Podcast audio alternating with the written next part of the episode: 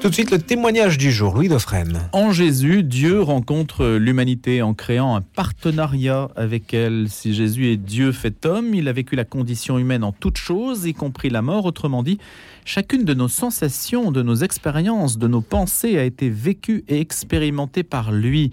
Normalement, nous devrions donc être capables de le sentir à nos côtés aux différents moments de notre vie. Et pourtant, c'est plutôt peut-être une absence, un silence, en tout cas chez ceux qui ont du mal à faire cette rencontre ou ne l'ont pas encore faite euh, qui caractérise peut-être notre société, sachant que le poids de la parole aujourd'hui, on le voit avec la parole présidentielle, avec les débats qu'on a pu avoir, même si la chose est profane, avec les débats qu'on a pu avoir sur le sujet, dans l'ambiance aussi de chaos que l'on connaît un petit peu, mais évidemment, il faut modérer les choses. On n'est pas dans des pays euh, submergés par la guerre civile ou la famine. Mais bref, on a le sentiment que la connexion entre cette réalité que je viens de mentionner, qui n'est pas de moi, hein, c'est le père Emmanuel Gogo qui s'exprime ainsi, et puis euh, le, peuple finalement qui est censé écouter cette parole, a du mal à passer. Bonjour père Emmanuel Gogo. Bonjour Louis. Vous enseignez au Theologicum, c'est l'Institut catholique de Paris. Oui. Vous avez aussi une autre casquette d'enseignant au séminaire de Versailles. Voilà, le séminaire de Versailles. Vous êtes curé de paroisse également. À Versailles. Voilà. Et puis vous avez aussi été, euh, je le rappelle, puisque c'est vous qui le mentionnez, le directeur du service national pour l'unité des chrétiens à la conférence des évêques de France. Et aujourd'hui, autour de rencontrer Jésus, aujourd'hui, hein, c'est le aujourd'hui qui, qui, compte en fait dans cette histoire. Hein. Aujourd'hui, c'est plus difficile qu'hier? Aujourd'hui, plus que jamais, c'est encore plus nécessaire qu'hier. Parce que c'est notre époque à nous, c'est notre aujourd'hui à nous. Mais plus nécessaire, ça veut dire plus difficile ou plus sur le difficile en fait? Est-ce que c'est plus difficile de recevoir les paroles, les paroles dans une culture qui a tendance à s'en éloigner Si tant est que ce soit le cas? En fait, il est extrêmement facile de rencontrer Jésus. Il faut simplement connaître le mode d'emploi. Et c'est pour ça que j'ai pu écrire ce petit ouvrage, particulièrement à destination des jeunes adultes, mais aussi des grands-parents des jeunes adultes tous nos paroissiens de cette génération Vatican II qui euh, sont tellement missionnaires, qui ont tellement et qui donnent tellement encore, et qui peut-être aujourd'hui peuvent être un peu déstabilisés par euh, la difficulté de la transmission de la religion chrétienne à leurs petits-enfants. Comment rencontrer Jésus? Comment est-ce que Dieu fait tout pour que nous puissions le rencontrer et être rencontrés par lui? D'abord, Père Emmanuel Gogo, comment expliquez-vous que ce soit difficile de transmettre à ses petits-enfants aujourd'hui? Pourquoi? D'abord parce que euh, on a confondu rencontrer et connaître. La connaissance, c'est un savoir intellectuel, mais elle ne dispense pas de la rencontre. La rencontre, elle me touche profondément, elle me transforme. La connaissance, elle est de l'ordre du savoir et elle n'impacte pas, elle ne modifie pas le sens de ma vie. Ensuite, aujourd'hui, c'est vrai, l'extraordinaire euh, saut technologique, la transformation via les médias de nos façons de vivre, nos façons de penser, nos façons de nous comporter, nos façons de consommer, touche la représentation politique et parlementaire, on le voit dans les situations que nous vivons aujourd'hui, touche la vie des églises chrétiennes et touche aussi la façon dont jusqu'à présent on proposait la rencontre avec Jésus. Voilà pourquoi il est important de renouveler les modalités, renouveler le comment concrètement on rencontre Jésus. Ça passe par euh, des réseaux, euh, des prêtres qui cartonnent sur TikTok par exemple. On en a reçu un récemment, le Père Mathieu Jasseron, qui a un million d'abonnés sur euh, ce type de mode de communication. Ça passe par là? Ça peut effectivement passer par les communications sur Internet et les médias sociaux. Mais plus encore... Vous, vous n'y êtes pas, hein, je crois pas. Euh, j'y suis un tout petit peu. Enfin, pas face caméra. Euh.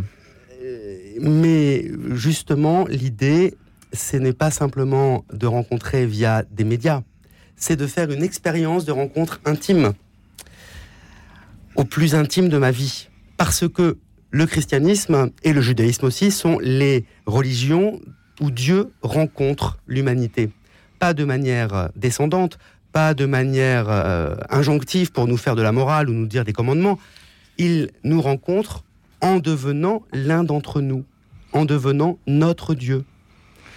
Le grand défi du christianisme, ce n'est pas la déchristianisation, ce n'est pas euh, la sécularisation, ce n'est pas la société des médias, la consommation, etc., etc. Ni même les églises de campagne qu'on peut raser, hein, ce qu'on disait tout à l'heure avec Roselyne Bachelot. Et on pourrait réfléchir au fait que les églises de campagne, c'est la vie de nos campagnes, la vie de nos territoires, et c'est aussi l'engagement sur le temps long, le temps de l'éternité. Et penser comme ça qu'on pourrait d'un revers de main balayer le désir du temps long que nos ancêtres ont pu créer, ça pose question. Mais plus fondamentalement encore, la foi chrétienne, c'est la religion où Dieu est notre Dieu, Dieu avec nous. Et c'est ça qu'on aurait tendance à oublier au profit de la connaissance d'un être suprême. On connaîtrait un être suprême en oubliant que Dieu a choisi éternellement, depuis toujours, d'être Dieu avec nous, notre Dieu, le Dieu d'Abraham, d'Isaac, de Jacob, le Dieu de vous et moi, le Dieu qui me rencontre et qu'à partir de là, je peux trouver dans tous les instants de ma vie en sentant concrètement sa présence à mes côtés. Mais beaucoup vous diront, euh, bon, euh, Dieu c'est une illusion, euh, c'est vous qui pensez que quelqu'un veut me rencontrer alors qu'en fait je ne reçois que le silence et l'absence, c'est que je le disais. Encore faut-il d'abord voir les modalités de la rencontre. Dieu me rencontre, encore faut-il que je veuille me laisser rencontrer. De fait, quand je suis sans cesse sur les médias sociaux, euh, à part peut-être euh, une apparition sur TikTok, euh, ou au détour d'un centre commercial, on peut se demander si je prends concrètement aussi les conditions d'une rencontre. Première chose importante, je me laisse rencontrer par Dieu. Encore faut-il que j'accepte que Dieu soit lui aussi un partenaire et que je me mette dans les conditions de la rencontre. Se mettre dans les conditions, c'est rester seul dans sa chambre, comme Pascal euh, le préconisait comme euh, le prophète Élie dans la Bible euh, nous le raconte déjà, hein, dans le murmure d'une brise légère. Autrement dit, pas dans les événements exceptionnels, mais dans la vie quotidienne de tous les jours. Encore faut-il aussi que je comprenne et que j'accepte que Dieu n'est pas tout puissant au sens d'un despote ou d'un magicien qui peut changer le cours de ma vie et me faire repousser les cheveux, par exemple mais que Dieu, dans sa toute-puissance, est amour pur et qu'il accompagne tous les événements, tous les possibles de ma vie. Et qu'à partir de là, je sente la présence de Jésus, pas comme moi j'aimerais peut-être. Je sente, ça veut dire quoi? Eh bien que j'éprouve concrètement. sensible? Que j'éprouve concrètement dans mon existence davantage de générosité, d'amour, de compassion, de pardon, de bienveillance. Je vous cite, euh, Père Emmanuel Gougo, on a l'impression d'une condamnation systématique du monde. Là, vous parlez des églises, de l'Église. Hein. Elles passent leur temps à dire non, encore non, toujours non, aux évolutions de mœurs, surtout dans les domaines de la vie affective et sexuelle. Non au divorce, non à la pilule, non à l'avortement, non à la procréation médicalement assistée, non à l'amour homosexuel, non au mariage des couples de même sexe, non à la fin de vie assistée. On pourrait encore continuer la liste. Cela est particulièrement vrai dans les pays occidentaux d'ancienne chrétienté où la sécularisation est la plus prégnante. Est-ce la déchristianisation qui entraîne la libéralisation des mœurs et leur condamnation par la hiérarchie religieuse ou l'inverse? Les historiens n'ont pas tranché. Pourtant, le résultat est le même. Beaucoup de chrétiens catholiques, notamment, semblent avoir entériné le divorce entre le christianisme et le monde. Ils en éprouvent tristesse et peine, surtout pour leurs enfants et petits-enfants, ainsi que nous le disions. J'avance un petit peu parce que c'est à cela aussi que je voudrais vous faire réagir. Le, donc, dans votre propos, à l'époque, euh, elle est traversée donc par des problématiques contemporaines inédites et de plus en plus décisives pour l'humanité. Elles appellent à une refondation de nos rythmes et modes de vie. Elles invitent à un rassemblement des personnes de bonne volonté. À cet effet, les religions en général et les églises, chrétiennes en particulier, ont à rencontrer ces personnes de bonne volonté pour travailler ensemble. Alors il y a plusieurs points dans cette histoire. Vous semblez regretter que l'Église dise non à un certain nombre d'évolutions. Donc ça voudrait dire qu'il faudrait qu'elle dise oui. Je constate en tout cas et je vois le ressenti et la peine. Je vois aussi tous ces fidèles qui euh, s'éloignent euh, tranquillement de l'Église, ou pire encore, qui pensent qu'ils n'y ont plus leur place.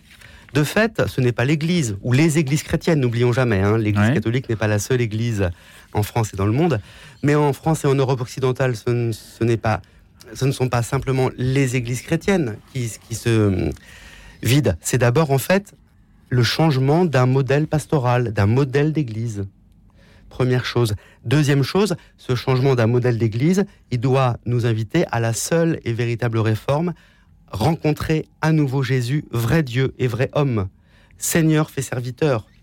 Et plus on vit cette rencontre avec Jésus, vrai Dieu, vrai homme, plus on peut regarder la situation, les évolutions, les possibilités, en ayant un avis, un regard, et en même temps en proposant un lieu de vie, un lieu d'épanouissement. Oui, nous croyons que avec Jésus, toutes les manières d'aimer ne rendent pas heureux de la même façon.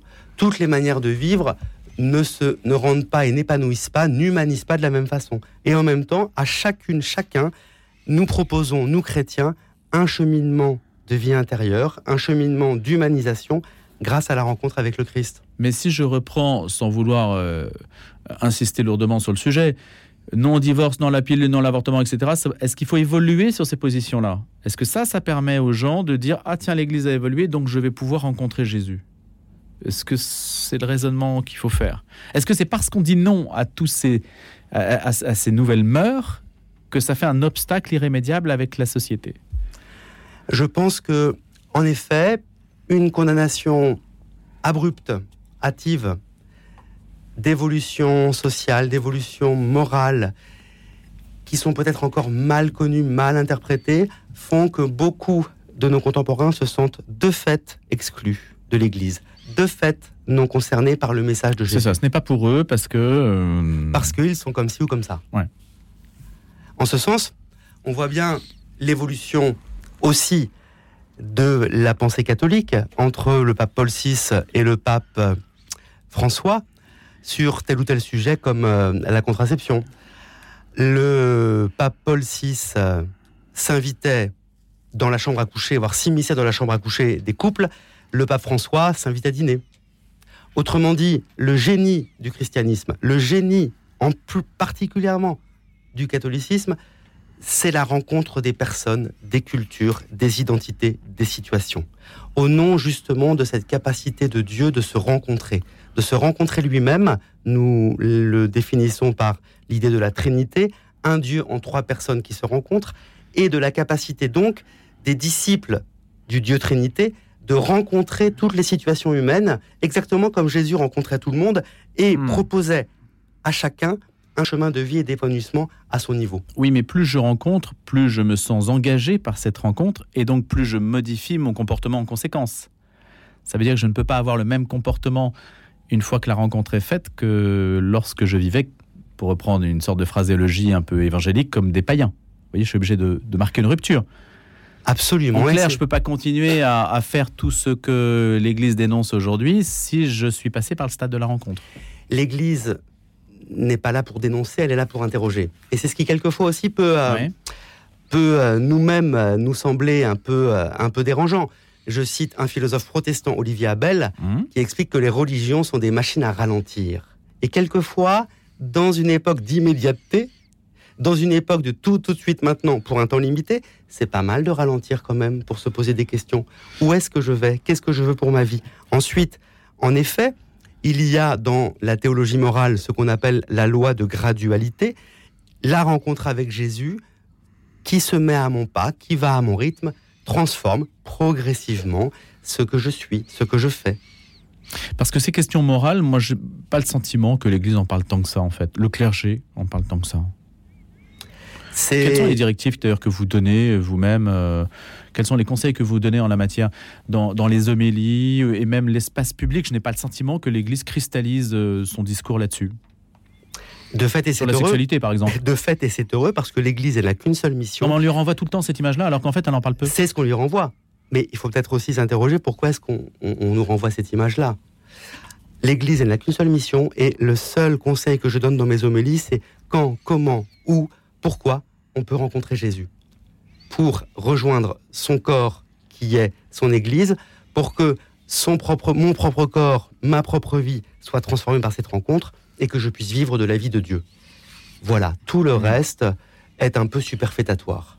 C'est la rencontre avec Jésus, c'est-à-dire proposer une christologie forte, authentique. La christologie, justement, un- c'était un aspect un peu oublié du Je pense, message, oui, de, pense de qu'on a- l'enseignement. Toujours tendance, peut-être l'Église catholique en particulier, par rapport aux autres églises chrétiennes, notamment protestantes et orthodoxes, peut-être nous catholiques, à nous polariser sur euh, justement la façon de vivre, sur l'organisation l'Église, sur la liturgie et autres éléments de ritualité.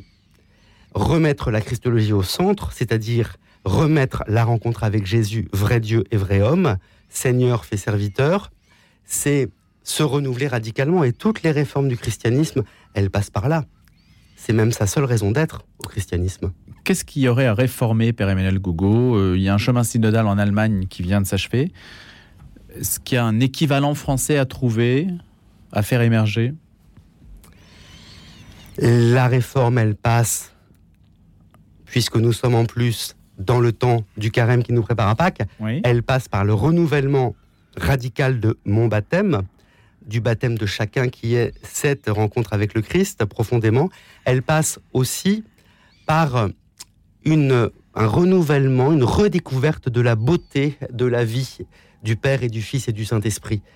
Et que toutes nos réformes ecclésiales, d'institutions, de relations, elles sont marquées par euh, cette vie du Père et du Fils et du Saint-Esprit. Vous estimez que c'est le cas en Allemagne? Trinité, je ne l'estime pas, je ne connais pas suffisamment le chemin trinitaire. Je vois que toutes les réformes du christianisme qui ont porté du fruit véritablement, elles s'inspirent, elles se sont fondées dans un renouveau trinitaire et christologique. On redécouvre que Dieu est Père, Fils et Saint-Esprit et que les relations que nous devons avoir les uns pour les autres doivent s'imprégner des relations du Père et du Fils et du Saint-Esprit, et que Jésus, vrai Dieu et vrai homme, le rend possible. Ensuite, si on oublie cela, on prend le risque effectivement de séculariser, de s'inspirer des méthodologies du monde. Alors, on pourra effectivement faire tous les parlements d'église qu'on veut, on pourra faire tous les réseaux sociaux, TikTok, voir le futur à la mode qui n'existe pas encore, mais on sera dans des réformes d'extériorité, cosmétiques, mais qui ne toucheront pas l'intérieur. Donc le synode sur la synodalité doit rester, puisque c'est un événement euh, que j'imagine vous préparez, doit s'enraciner dans un esprit profond plus que dans une réflexion sur les structures. Fondamentalement, puisque le mot synode lui-même, c'est la Trinité. Odos, sun odos, mettre avec, mais encore plus fort, odos, le chemin qui est Jésus, sun, sun, l'esprit, être avec l'Esprit Saint, être avec Jésus sur le chemin vers le Père. Le synode, c'est d'abord et avant tout une prise au sérieux de la Trinité. Et peut-être que dans les églises chrétiennes et dans l'église catholique en particulier, on a souvent considéré que la Trinité, eh ben, c'était une Ferrari, c'était euh, un élément de luxe ou un, un enjoliveur à option, pardon, mais pas le cœur du cœur. Or, là, vous vous pensez radicalement euh, différemment. Hein. L'écologie comme un signe des temps, c'est un dernier point. Est-ce que l'écologie euh, constitue un, point de contact avec les préoccupations du monde aujourd'hui et une manière de, un contexte, un terrain sur lequel cette rencontre pourrait advenir, un discours commun avec les contemporains Comme euh, on dit les pères au Concile Vatican II, de fait, l'écologie est un signe des temps. D'abord parce qu'on pourrait tout à fait montrer que la crise écologique est une conséquence naturelle de la crise spirituelle et de l'absence de Dieu, de l'oubli de Dieu dans nos vies. Et ensuite que ce grand désir d'écologie, ce grand désir d'harmonie, c'est le signe que Dieu est toujours présent, que tout être humain, il est capable de Dieu, il cherche Dieu, il est déjà en relation avec Dieu parce que là aussi, Jésus est déjà présent dans ma vie humaine, dans la manière de, de vivre, pour autant que je vive dans l'amour et la charité et la solidarité et que donc c'est un lieu de contact très fort, comme le dit le pape François dans son encyclique sur l'écologie Laudato Si, tout est lié et celui qui lit, c'est le Christ, et que nous pouvons présenter Jésus comme le plus bel écosystème. En tout cas, je m'y risque dans mon petit livre. Qui s'appelle Rencontrer Jésus aujourd'hui aux éditions Salvator. Le Père Emmanuel Gougou était notre invité. Je vous remercie beaucoup, Père, d'être venu. Avec joie.